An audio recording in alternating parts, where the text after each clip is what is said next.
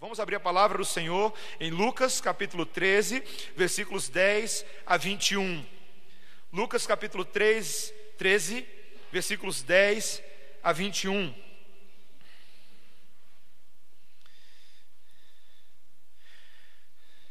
Um texto constituído de uma narrativa e duas parábolas que são relativamente conhecidas ah, do povo de Deus, ah, mas fica o alerta para que nós não achemos que já sabemos tudo o que pode haver na palavra de Deus e possamos encarar a palavra de Deus com a perspectiva nova e sempre enriquecida que Ele nos traz cada vez que nos aproximamos dela com fé. Esse é o texto sagrado para nós nessa noite. Ora, ensinava Jesus no sábado numa das sinagogas. E veio ali uma mulher possessa de um espírito de enfermidade, havia já 18 anos. Andava ela encurvada, sem de modo algum poder endireitar-se. Vendo-a Jesus, chamou-a e disse-lhe: Mulher, estás livre da tua enfermidade. E impondo-lhe as mãos, ela imediatamente se endireitou e dava glória a Deus.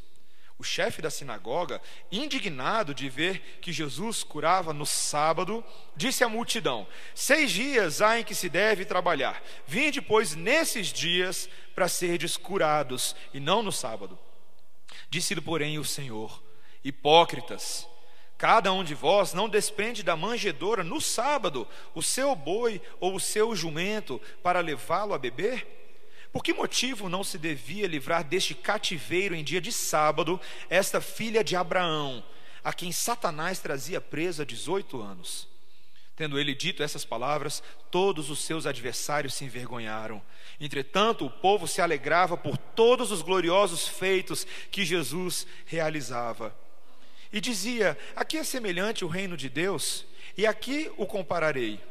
É semelhante a um grão de mostarda que um homem plantou na sua horta, e cresceu e fez-se árvore, e as aves do céu aninharam-se nos seus ramos. Disse mais: A que compararei o reino de Deus? É semelhante ao fermento que uma mulher tomou e escondeu em três medidas de farinha até ficar tudo levedado. Essa é a palavra do Senhor. Vamos orar, irmãos. Senhor amado, mais uma vez, Senhor, estamos com a tua revelação diante de nós. Acabamos de lê-la e agora precisamos interpretá-la, compreendê-la e aplicá-la, Senhor. Não é fácil essa tarefa. Nós somos limitados, Senhor. Não, nem sempre temos a mente de Cristo aperfeiçoada para compreender os teus mistérios divinos. Mas nós nos gloriamos em Ti, Senhor, pela Tua presença no meio do Teu povo, o Espírito Santo, que é o intérprete dos mistérios divinos. E rogamos que nessa hora seja o Espírito Santo de Deus que nos ilumine o coração, que quebre os grilhões que impedem a compreensão e a assimilação das Tuas doutrinas sagradas. Queremos ouvir a Tua voz em nome de Jesus. Amém. Meus irmãos, hoje é o meu primeiro dia dos pais. Se eu pudesse bater palmas para mim mesmo, eu faria isso agora. Eu trouxe essa gravata amarela com preta que eu comprei em homenagem à minha filha. Verdade. Débora, minha esposa, significa abelha. Melissa também significa abelha, mel de abelha. Então tá aí, olha. Gravata da abelha. Eu tinha que fazer ilustração inicial hoje sobre a minha filha, ou especialmente sobre o fato de como eu estou há quatro semanas, desde que ela nasceu, imergido ou completamente afundado em reflexão teológica sobre tudo o que está acontecendo. E é muita reflexão teológica. São muitos mistérios desse momento, queridos, desse surgimento da vida, que me deixam absolutamente pasmo quanto a esse poder criativo de Deus, esse mistério da formação da vida. Talvez o principal mistério para mim nesse momento é quanto ao crescimento do bebê durante a gestação. Meus irmãos, até agora eu não sei explicar como em novembro do ano passado, quando eu e Débora fomos fazer a ecografia, minha filha Melissa não passava de um pontinho na tela da doutora. Ela era aquilo para nós. Já era uma vida plena, mas ela era muito pequenininha. E agora, queridos, Nove meses depois e quatro semanas ela está lá, toda nascida, grandona, com seus olhinhos, suas orelhinhas formadas, seus pezinhos minúsculos, suas mãozinhas, seus milhões de caretas, que ela faz careta o tempo inteiro, desesperada pelo peito da mãe, como eu falei hoje de manhã no sermão. E meus irmãos, ela está trabalhando pesado naquelas fraldas. Queridos, eu não quero mentir para vocês, mas melhor, o melhor adjetivo para descrever a minha filha nesse momento é que ela é fraudulenta. mas tem sido uma alegria, irmãos, tem sido um gozo. Mas eu fico pensando como é possível isso? Como é que Deus faz essas coisas? Esse processo de multiplicação celular dentro do ventre da minha esposa uma célula que se divide em duas nesse processo de mitose, e depois se divide em mais duas, virando quatro, num, num processo de meiose.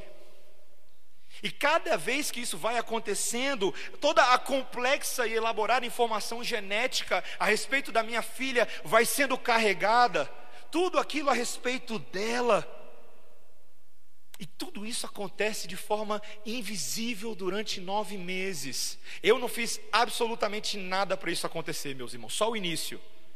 O resto foi Deus purinho. A gente fica como quem sonha quando ela nasce. Nós não fazemos nada para merecer, mas a gente ainda aproveita o resultado final quando a gente ouve aquele chorinho estridente na sala de parto. E até agora eu fico emocionado quando eu lembro daquele momento. Queridos, como é que Deus bola um trem desses? Mais do que ficar impressionado com esse fato em si, esse evento da vida, ele na verdade nos mostra analogamente uma forma de Deus fazer as coisas. O, o nosso Deus, e nós sabemos disso claramente, ele é um especialista em pegar coisas pequenas e produzir coisas pequenininhas que aparentemente são insignificantes aos nossos olhos, mas que para ele são muito importantes. E ele faz essas coisas crescerem e se tornarem belos e gigantescos projetos nas suas mãos para a glória do seu nome. Nosso Deus faz isso o tempo inteiro. Esse é um padrão de atuação do nosso Deus no mundo.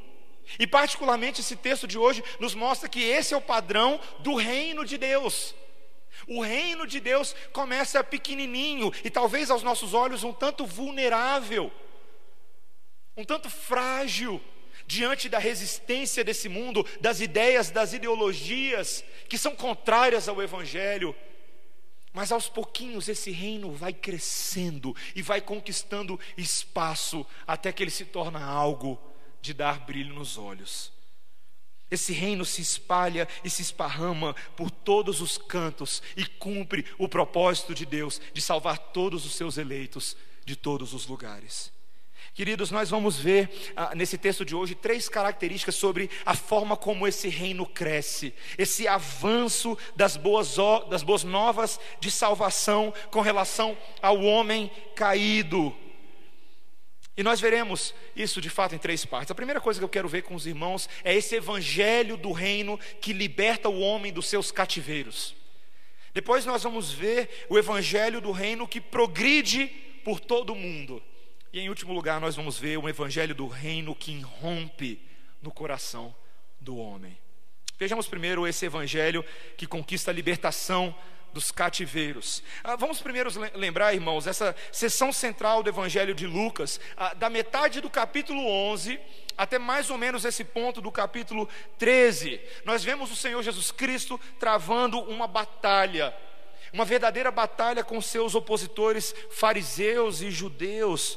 Uma batalha pela afirmação da sua identidade como filho de Deus.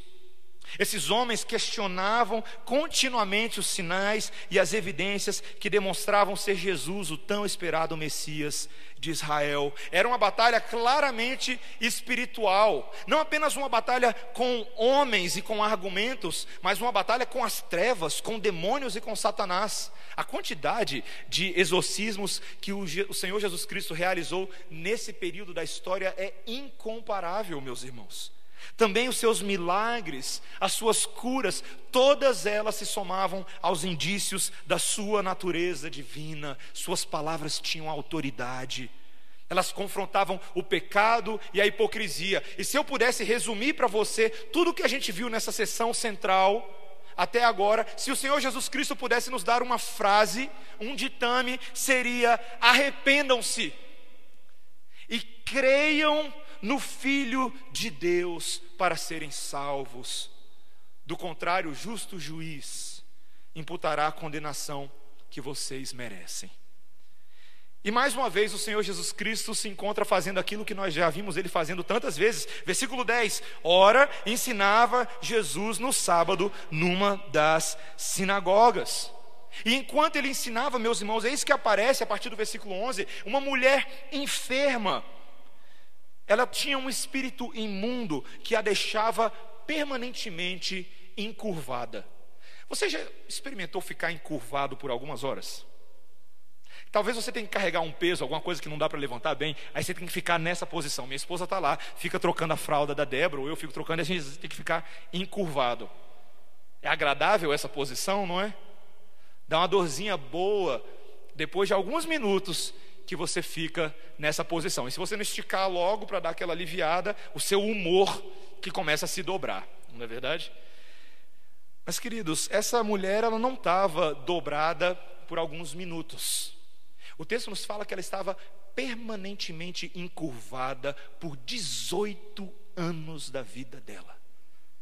18 anos. 18 anos que ela andava entre as pessoas como se fosse uma corcunda. Pense na humilhação, na dor, na agonia, no sofrimento dessa mulher.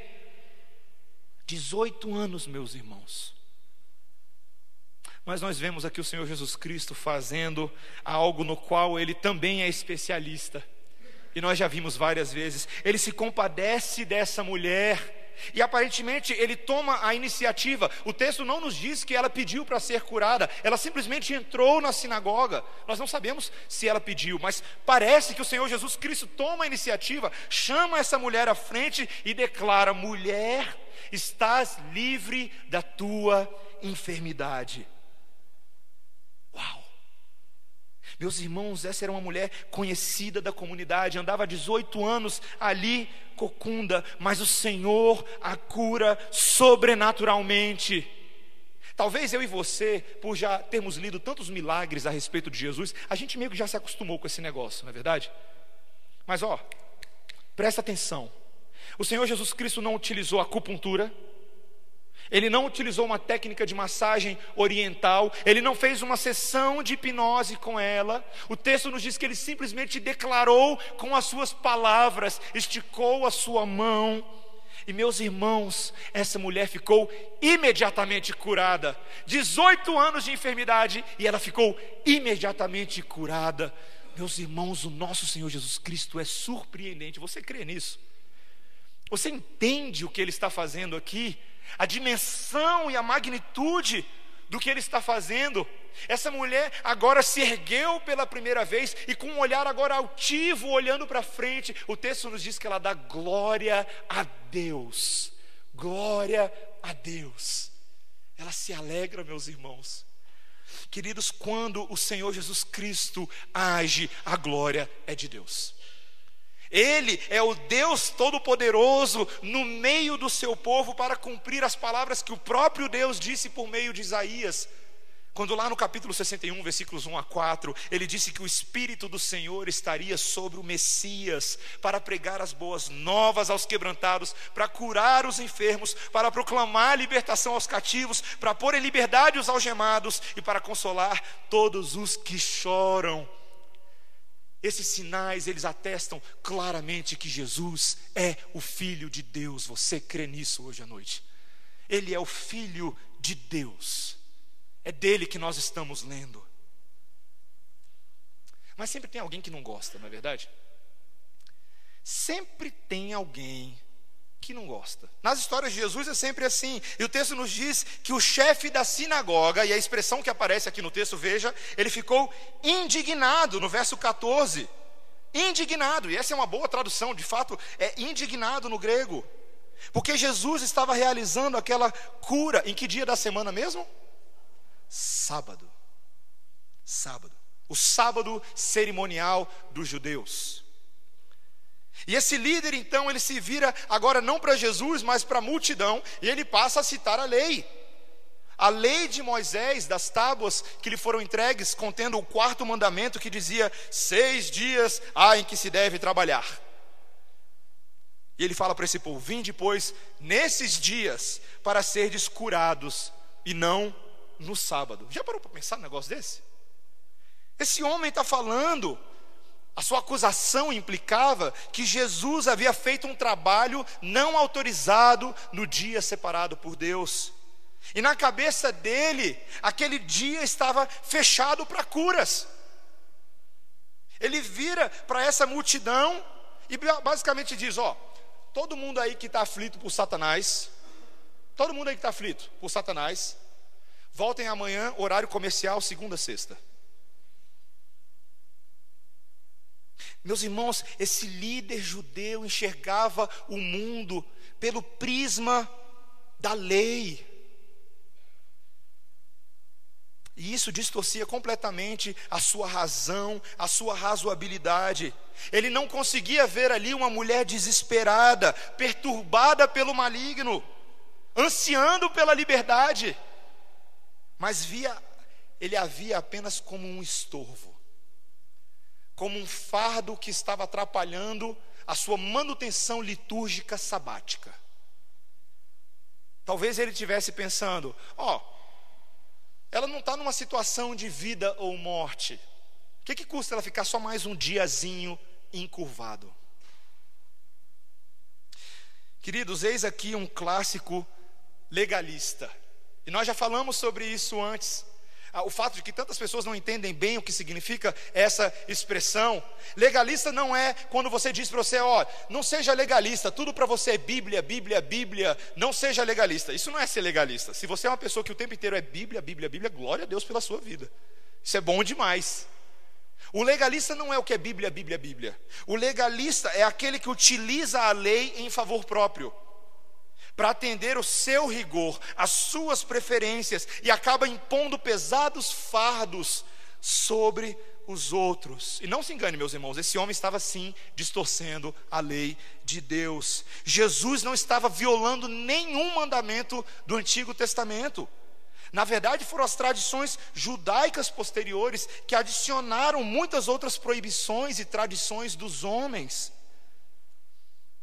a palavra de Deus. Deus nunca havia dito que ninguém poderia ser curado num domingo.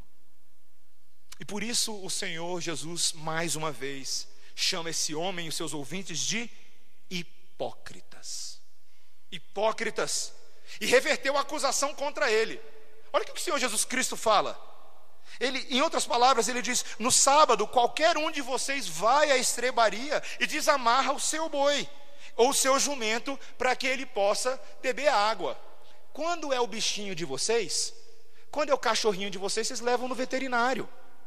Quando é o passarinho de vocês, vocês curam a patinha dele. Mas agora está aqui diante de vocês uma mulher que o Senhor chama ela de descendente de Abraão, alguém que faz parte do povo da aliança. Mas essa mulher estava cativa a Satanás por 18 anos da vida dela. E por que, que ela não poderia ser liberta desse cativeiro demoníaco naquele dia? Queridos, o perigo do legalismo religioso, isso é para nós agora, é porque ele nos torna cegos e insensíveis à dor do outro, ao sofrimento alheio. Esse homem claramente não entendia a lei de Deus. Claramente ele não entendia o propósito do dia do Senhor. E eu quero que os irmãos entendam isso. Sim, o dia do Senhor é dedicado ao Senhor, à adoração do nome dEle, ao culto dEle, mas é dedicado a todas as coisas que são importantes para o Senhor, e pessoas são importantes para o Senhor. Pessoas são importantes para o Senhor, porque Ele veio a este mundo para salvar não os animais, mas as pessoas. Mas esse homem não entendia isso, e queridos, nós precisamos entender isso hoje à noite. A nossa confissão de fé, o nosso catecismo maior de Westminster, reconhece essa dimensão do domingo, do dia do Senhor. Quando na pergunta 117 do catecismo maior, A pergunta que é feita com relação ao quarto mandamento é: como deve ser santificado o dia do Senhor? E a resposta é muito boa. Ela diz assim: preste atenção. Ele deve ser santificado, sim, por meio de um santo descanso, nos exercícios públicos e particulares do culto de Deus, mas, entre outras coisas, ao nos empregar em obras de necessidade e misericórdia. Obras de necessidade e misericórdia. Se o Senhor Jesus Cristo fez isso no sábado ou hoje no domingo após a ressurreição, nós devemos fazer também. E meus irmãos, permitam-me dizer, talvez o domingo seja uma das melhores oportunidades para se fazer isso. Deixa eu te perguntar, como é que você aproveita o seu domingo? Se eu te perguntasse aqui, me dá uma ideia do cronograma do seu domingo. O que você faz nesse dia? Talvez você pense assim: dia do descanso. Não vou para a igreja, começou bem. Né? Não vou para a igreja. Vou acordar mais tarde, esticar as minhas pernas. Afinal de contas, a semana foi muito pesada, o cursinho foi muito pesado. Quem sabe vou jogar um videogame, um PlayStation. Quem sabe eu vou assistir o Flamengo às quatro horas. Tá feia a coisa pro lado do Flamengo, viu, meus irmãos? Não vale a pena. Talvez eu vou aproveitar essa linda manhã de domingo para dar uma passeada no Eixão, me preparar para a maratona que sempre acontece no domingo de manhã na hora do culto. Meus irmãos, como que nós aproveitamos o dia do descanso? Talvez eu e você temos um mecanismo errado linguístico na nossa cabeça que pensa que esse descanso é apenas um descanso do corpo. E nós reduzimos esse dia apenas descansar o corpo, mas esse não é o conceito bíblico do descanso. O descanso, na verdade, significa tudo aquilo que aponta para o descanso eterno, todas as atividades, esperanças e promessas que estão ligadas ao reino de Deus, a efetivação desse reino no futuro. Queridos, o descanso, na verdade, é dia ativo de adoração dia ativo de serviço a Deus. E uma das maneiras de se fazer isso é nos dedicando a obras de misericórdia. Então, será que você já se, ah, você já experimentou nesse dia, quem sabe, se engajar em algum tipo de trabalho de evangelização? Ah, será que você já se considerou juntar-se a alguns irmãos da igreja para irem ali na praça central da sua quadra ah, e, quem sabe, anunciar o evangelho aos domingueiros de plantão? Você já experimentou evangelizar a moça do caixa quando você vai comer ali no Park Shopping? Depois do culto? Quando você junta com o pessoal lá no Lobodog, será que a Socorro já ouviu o evangelho pela sua boca? Eu estou falando aqui com vocês, frequentadores do Lobodog. São muitos nessa igreja, viu? Se você não conhece ainda, tem que ir lá. Será que você já pensou que domingo talvez seja um dos melhores dias da semana para você visitar algum irmão da igreja que você sabe que está passando por uma enfermidade, que não pode estar com os irmãos, talvez ele está no hospital ou ele está na casa dele, e quem sabe levar uma palavra de conforto? Quem sabe cantar uns cânticos com ele, ou aprender aquele cântico, ensinar aquele cântico novo que você aprendeu no culto da manhã?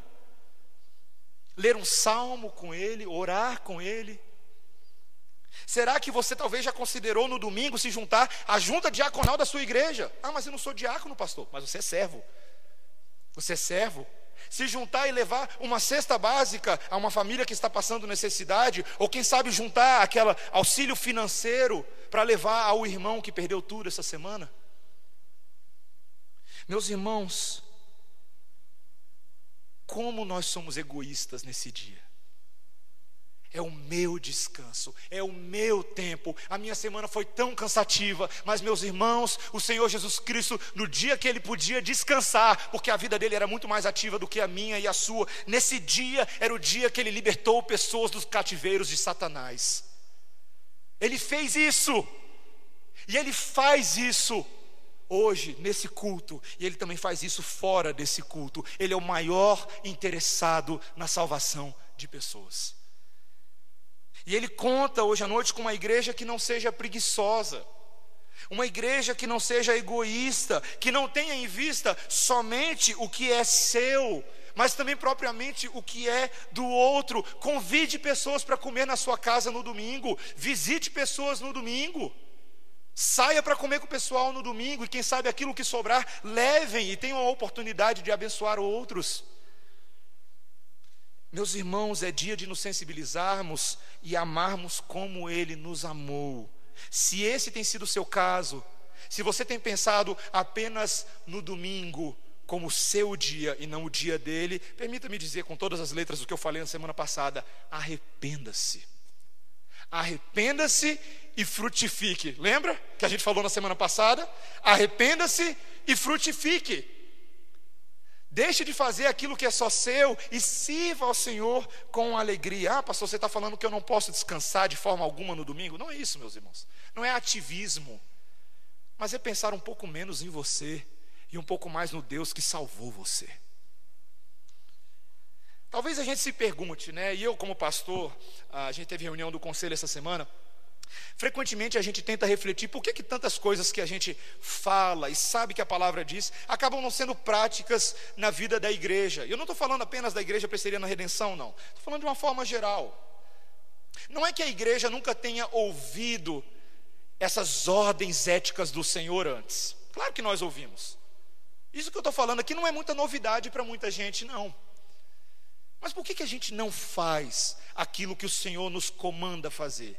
E eu tenho pensado muito sobre isso, queridos. E esse texto nos traz uma, um, um belo entendimento sobre o porquê nós não fazemos essas coisas. Nós não fazemos essas coisas porque muitas vezes nós não entendemos o que Deus está fazendo. Nós não compreendemos o que é esse grande projeto e esse plano do reino de Deus, essa história da salvação que ele vem contando há tantos séculos. E nós precisamos que o Senhor nos ilumine, nos ensine essa história hoje à noite. E o Senhor Jesus Cristo, após humilhar os seus adversários e libertar essa mulher, é isso que ele vai fazer. Ele vai contar duas parábolas. Então, meu primeiro ponto para vocês foi de que o evangelho do reino liberta as pessoas dos cativeiros. Amém? Você crê nisso? Amém. Nosso segundo ponto é que o evangelho do reino agora progride por todo o mundo. Veja, a partir dos versos 18 e 19, nós temos a parábola do grão de mostarda. E talvez você não saiba o que é uma parábola, me permita essa pausa, ah, mas uma parábola é basicamente uma história que ilustra uma doutrina. É uma maneira de se contar uma doutrina analogamente, aquilo que ela diz. Assim como quando, por exemplo, um pastor começa o seu sermão contando da sua filhinha que era pequenininha e agora é grandona. Entenderam? Entenderam, né? Ok. Então, essa é uma parábola do grão de mostarda e do reino de Deus. E veja que o Senhor Jesus Cristo diz, verso 18: Aqui é semelhante o reino de Deus, e aqui o compararei. Verso 19: É semelhante a um grão de mostarda que um homem plantou na sua horta, e cresceu e fez-se árvore, e as aves do céu aninharam-se nos seus ramos. A planta aqui referida é uma semente que era ah, muito conhecida naquela região, no público da Palestina. Ele está falando aqui ah, da mostarda, provavelmente a mostarda branca. Ah, e era uma semente bem pequenininha, bem pequenininha.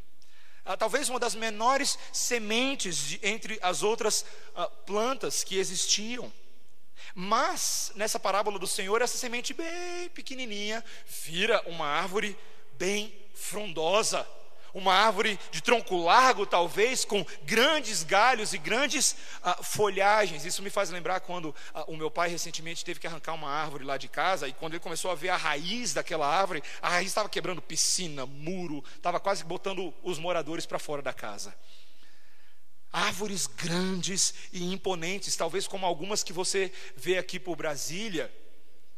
Queridos, e essa bela árvore que começa tão pequenininha, mas cresce, é um reflexo da forma como o reino de Deus é.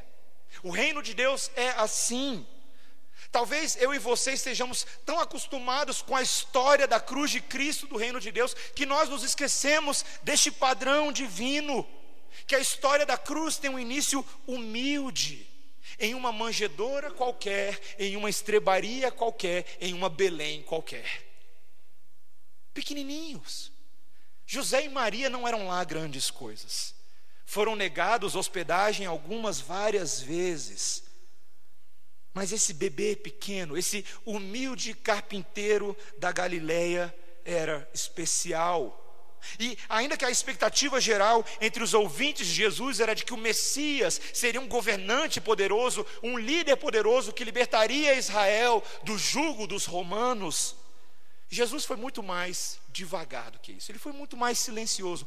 30 anos para o ministério dele começar. Dá para ter começado antes, não é verdade? 30 anos. É bastante tempo. E ele começa devagarzinho com pequenos sinais, pequenos prodígios, palavras de poder, e aos poucos, e de uma maneira inexplicável, essa mensagem começa a se espalhar entre as massas, entre os camponeses, entre os pescadores, de tal forma que a liderança dos judeus fica se perguntando: que negócio é esse? Como é possível algo assim? E essa árvore frondosa vai se formando na Judéia, Samaria e até os confins da terra. Parábolas são muito interessantes. E tem um detalhe nessa parábola que eu acho que você nunca reparou. Eu acho que hoje à noite eu vou ensinar para a igreja uma coisa que a igreja nunca ouviu antes. Talvez, talvez. Será que eu vou conseguir? Eu queria mostrar um detalhe para vocês nessa parábola. Olha o que, que ele diz no versículo 19. Ele fala: As aves do céu aninharam-se nos seus ramos. As aves do céu aninharam-se nos seus ramos. Pode não parecer nada de especial, afinal de contas, com uma planta bonitona dessa, até eu quero construir minha casa na árvore nela, não é verdade? Todo mundo quer sombra. Mas no livro do profeta Ezequiel, que nós lemos hoje, lá no capítulo 17, o Senhor Deus traz uma profecia a respeito da situação espiritual e da condenação de Israel. E ele conta uma outra parábola, a parábola da águia e da videira. Naquela parábola existe uma águia, que depois ele explica que é a Babilônia, que vem e arranca o topo do cedro, um cedro bonito, uma árvore que é Israel. Falando do exílio babilônico, o fato de que o rei da Babilônia subjugaria o rei de Israel e levaria o seu povo cativo para as habitações gentílicas. E aquilo de fato aconteceu. O povo de Israel, por causa do seu pecado, foi punido porque não honraram a aliança que Deus fez com eles. Isso aconteceu de fato, meus irmãos. Mas o que é impressionante é que lá em Ezequiel 17, quase 600, 700 anos antes, nós temos o registro de esperança, de que Deus, de alguma maneira, colocaria um topo de cedro novo e pegaria esse topo novo agora, gerado a partir dos ramos da antiga videira, e plantaria sobre o monte. E esses ramos, queridos, esses belos novos ramos, seriam superiores ao topo anterior. E lá em Ezequiel nós lemos hoje à noite, de que debaixo dessa nova árvore, desse novo cedro brilhante e pomposo, habitariam animais de toda espécie, e à sombra dos seus ramos se aninhariam aves de todas as espécies.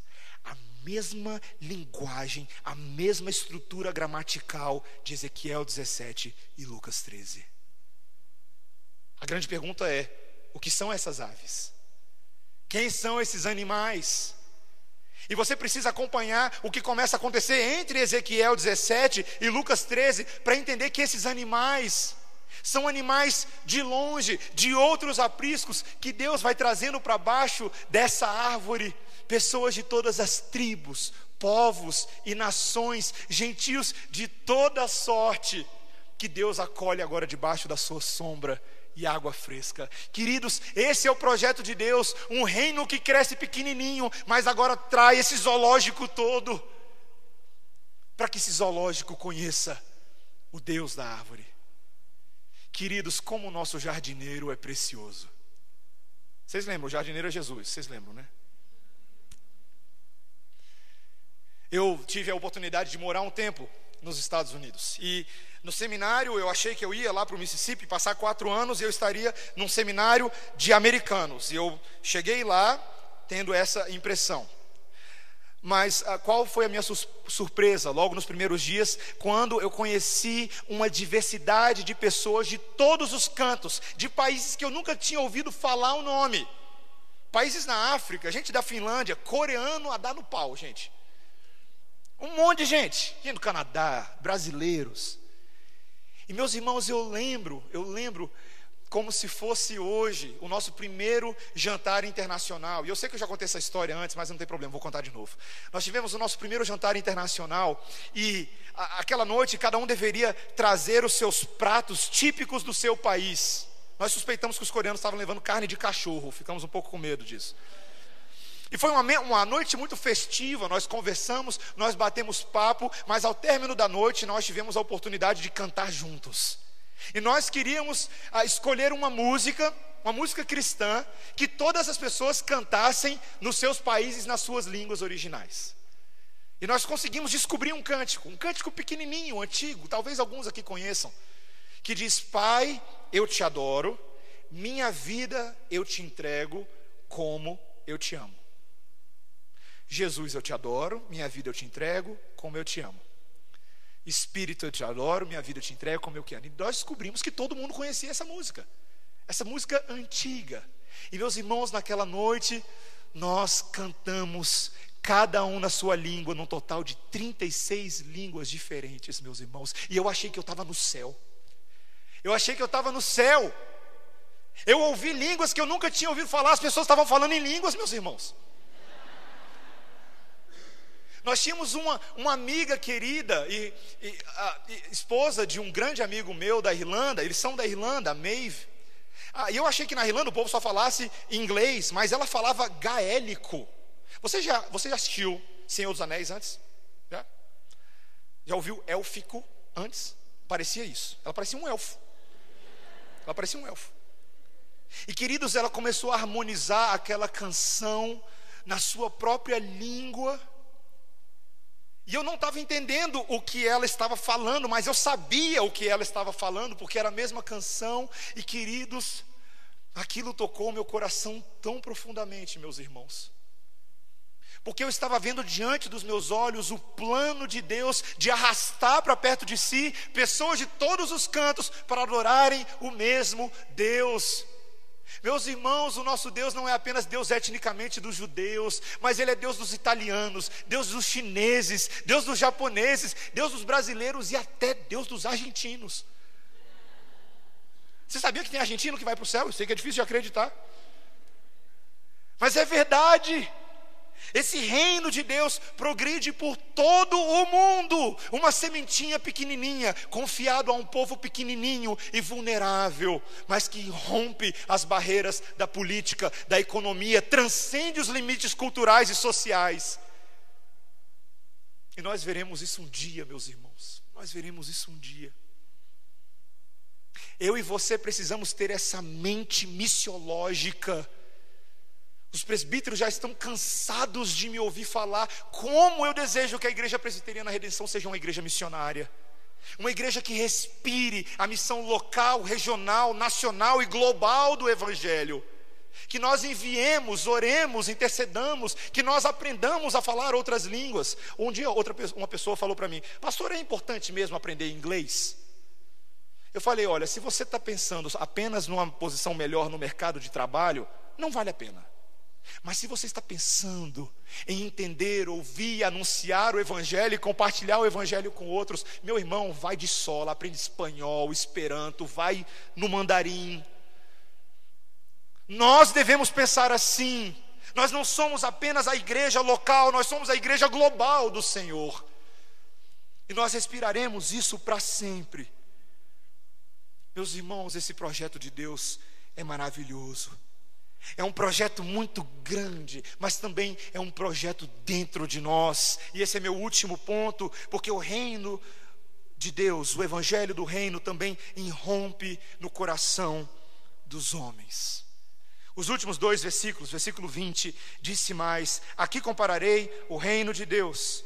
É semelhante ao fermento que uma mulher tomou e escondeu em três medidas de farinha até ficar tudo levedado. O Senhor Jesus Cristo apela para uma imagem da culinária, da cozinha. Ele fala agora de fermento e desse processo de levedação. Eu não sou muito expert nessas coisas, não, meus irmãos. Eu confesso que eu nunca me aventurei a fazer um bolo na minha vida. E, portanto, eu nunca tive que lidar com a, as possíveis tragédias que advêm do manuseio inadequado do fermento. Eu deixo essa experiência para minha esposa. Eu deixo ela se lascar sozinha lá. Mas, mas, eu já tive a experiência de fazer o clássico vulcão para a feira de ciências. Ah, e para os ignorantes presentes entre nós, ah, o objetivo é impressionar a sua audiência ao recriar uma erupção vulcânica, uma miniatura de vulcão feito numa maquete de argila que o seu grupo gasta horas fazendo para tentar parecer um vulcão de verdade. E o segredo está ali na, na quantidade agora exata de bicarbonato de sódio que deve ser adicionada ao vinagre e ao gelo seco para produzir o efeito especial de uma erupção vulcânica e o efeito da lava escorrendo com aquele corante vermelho e as pessoas ficarem, oh. Mas o, o bobão aqui exagerou na, na medida do bicarbonato de sódio. E meus irmãos, o que aconteceu ali foi um verdadeiro Vesúvio. O Krakatoa entrou em plena erupção no meio do pátio da escola classe 111 Sul. Caos puro, irmãos. Cada integrante do grupo correndo para limpar a bagunça, como se as nossas próprias vidas estivessem em risco naquele inferno de Dante. Ou pelo menos a gente achava que a, as nossas notas estavam em risco naquele momento, né? a fermentação realmente pode ter seu efeito negativo. Mas nesse caso, o Senhor Jesus Cristo faz uma coisa que ele não faz muito. Ele está usando um exemplo aparentemente negativo para falar de algo extremamente positivo. Ele conta que essa dona de casa teve a impressionante sacada de esconder fermento em três medidas de farinha. Mulheres, quem faria algo desse tipo? Ninguém faria. De fato, a farinha ficou toda levedada. Mas, meus irmãos, essa analogia bíblica é fantástica. Porque a palavra de Deus nos mostra esse processo em que Deus deposita dentro de nós algo bem pequenininho, algo invisível, escondido no calor do nosso coração, e um processo ali começa a acontecer. A massa começa a levedar. Meus irmãos, quando a palavra de Deus é depositada, ainda que pouca, dentro do coração do homem, ela tem uma capacidade poderosa, vulcânica, caótica na existência do homem. Da melhor maneira possível, ela pode salvá-lo, ela pode transformá-lo, ela pode mudá-lo. Meus irmãos, o que Deus está nos falando é que esse dono do reino, aquele que veio inaugurar o reino, o Senhor dos exércitos, é um conquistador de corações. Ele não se dá por vencido. Ele pega os seus inimigos, resistentes, hipócritas, legalistas, e ele transforma essas pessoas em amigos ao pregar a palavra a eles, depositar o evangelho e a semente. E aquele fermento cria um caos da salvação. Meus irmãos, a palavra de Deus é poderosa. Esse ano nós estamos comemorando o ano ah, de 500 anos da reforma. É uma grande celebração para nós que somos da Igreja Presbiteriana do Brasil e nós que conhecemos essa tradição reformada. Mas você sabe por quê, Bela? Não por causa da tradição apenas. A gente fica tentado a idolatrar homens como João Calvino, John Knox, Lutero e tantos outros. Mas, queridos, a beleza da reforma é porque ela resgatou o fermento da cozinha, meus irmãos. Ela disse que a palavra de Deus é o solo fermento da sua vida, solo escritura. E quando ela é pregada, quando ela é lida, quando ela é aplicada, quando ela é abraçada, quando ela é amada, quando ela é anunciada, queridos, Deus faz um processo de transformação no coração. Um processo que tantas vezes eu e você não sabemos identificar como ele acontece, porque ele é invisível, mas ele vai mudando, e eu sei que vários de vocês que estão aqui nessa noite, A cada semana que passa, a cada dia que passa, vocês estão experimentando uma transformação invisível dentro de vocês. Deus está levedando o coração de vocês. Ele fez isso comigo, meus irmãos. Ele fez isso comigo. Eu cresci na igreja, isso é uma bênção. Mas eu lembro quando eu tinha 16 anos de idade, quando um amigo meu virou para mim e falou: Eu quero fazer um discipulado com você. Um amigo que hoje é pastor. E ele pegou e ele sentou comigo como amigo e começou a ler a palavra de Deus, explicar pequenas coisas.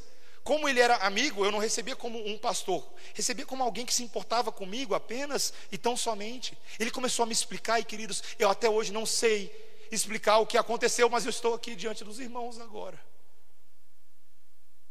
A palavra levedou demais no meu coração. E continua fermentando, e haja fermento. Isso é maravilhoso, irmãos. Eu não fiz nada para merecer isso, nós não fizemos nada para merecer isso, mas Deus te trouxe para a cozinha do Evangelho, colocou o fermento na sua frente e está agora socando no seu coração, para que você se alegre nessa esperança, para que você ame o reino de Deus, para que você veja essa obra de transformação em você e você diga a outros: existe fermento, existe levedo, existe esperança. Para que nós agora sejamos responsáveis por distribuir a semente da palavra de Deus, reconhecendo sim que existem terrenos inférteis, terrenos cheios de espinho, terrenos pedregosos, mas também existem terrenos eleitos da parte de Deus, que receberão o fermento e multiplicarão a dez, a cem e a mil. Você crê nisso? Você entende isso? Esse é o Evangelho que liberta o homem de cativeiros, é o Evangelho que tem poder sobre a obra de Satanás, é o Evangelho que progride por todo o mundo, é o Evangelho que irrompe no coração dos salvos. Meus irmãos, o Senhor ama começar com coisas pequenas. Ele é tão impressionante, meus irmãos, que ele usa até a gente, até você, até euzinho. Meus irmãos, eu não vou, não vou fingir que eu sou outra pessoa. Os meus pais me conhecem, eles estão bem aqui. Minha esposa sabe o que eu prego. Ela chega em casa, ouve o sermão e faz. Não é bem assim, não. Nós somos pequenos. Nós somos falhos. Mas Deus ama usar coisas pequenas para produzir coisas grandes.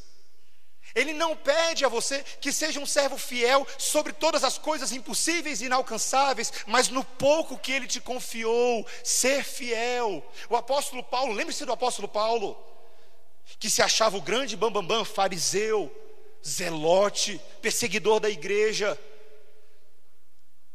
alguém que constantemente, constantemente, meus irmãos, fez aquilo que era mal perante os olhos do Senhor, achando que estava acertando, dos pecadores ele era o pior. Mas Deus literalmente derruba ele no caminho para Damasco, pega aquele saco de nada e transforma num vaso de bênção. Quando Paulo entra em argumentação com seus opositores em Filipenses 3, ele fala: Olha, os falsos mestres estão aí se gabando das suas identidades. Eu poderia me gabar também. Sou fariseu da tribo de Benjamim, circuncidado ao oitavo dia quanto à lei, zeloso. Mas o que eu conhecia antes, meus irmãos, passou a ser considerado lixo por causa do supremo conhecimento da glória de Cristo Jesus, a salvação que ele recebeu. Isso se tornou tudo para eles, um pecador pequenininho, virando agora um grande instrumento nas mãos de um Deus poderoso.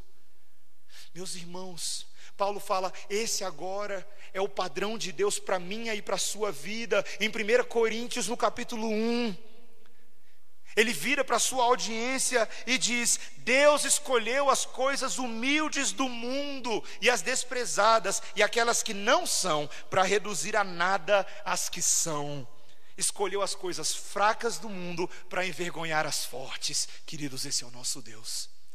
Esse é o nosso Deus. Ele quer que você faça parte, que você tenha entendimento nessa história. Que você seja um personagem dessa história de cativeiros, microsementes e hiperfermentação. De um Deus que liberta pessoas das garras de Satanás, deposita a sua semente da fé e transforma pessoas que estavam quebradas em agora vasos úteis na mão do Senhor. A expansão do Evangelho, meus irmãos, É como aquela multiplicação celular de um pequeno bebezinho que está sendo gestacionado invisivelmente. O resultado final é um corpo, o corpo de Cristo, meus irmãos. O corpo vivo do Senhor que se espalha sobre a face da terra com olhos, braços, pernas. Você sabe o que, que eu e você estamos fazendo aqui hoje à noite? Eu e você somos o resultado da gestação divina em nossas vidas. Nós somos paridos pelo Senhor, é isso que eu estou tentando falar para você.